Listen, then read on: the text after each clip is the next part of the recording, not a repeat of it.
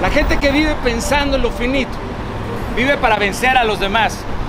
Pero la gente que piensa en lo eterno, vive para vencerse a sí mismo. Hoy, no te afanes que de nada sirve, nada cambia.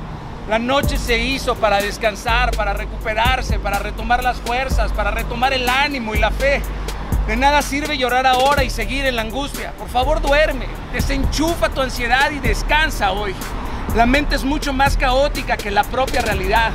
Y por favor, no te anticipes a tu derrota, habla solamente de victorias, tú eres tu mejor aliado, ya que suficientes enemigos tendrás que vencer como para que hoy seas tu propio verdugo, ¿sabes?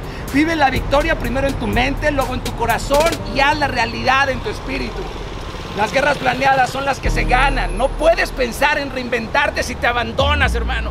Contágiate de los soñadores, de los atrevidos, de los valientes, de todos. Por favor, deja de pensar que nadie te ama, que nadie te valora. Mejor levántate. Pero mejor levántate pensando, pero sobre todo creyendo que hoy algo bueno te va a pasar. Que, que, alguien ya está pensando en ti, que quiere bendecirte y que así será.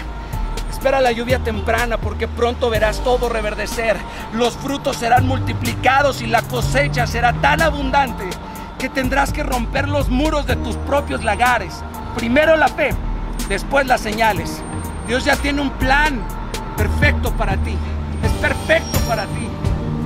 Él no falla. Jamás llega tarde. Descansa.